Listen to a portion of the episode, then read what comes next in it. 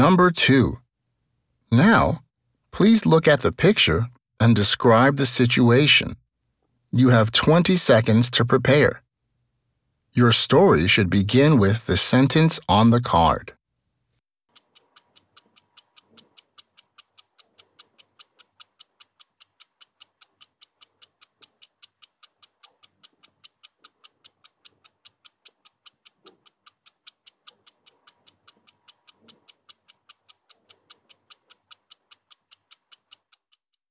Please begin.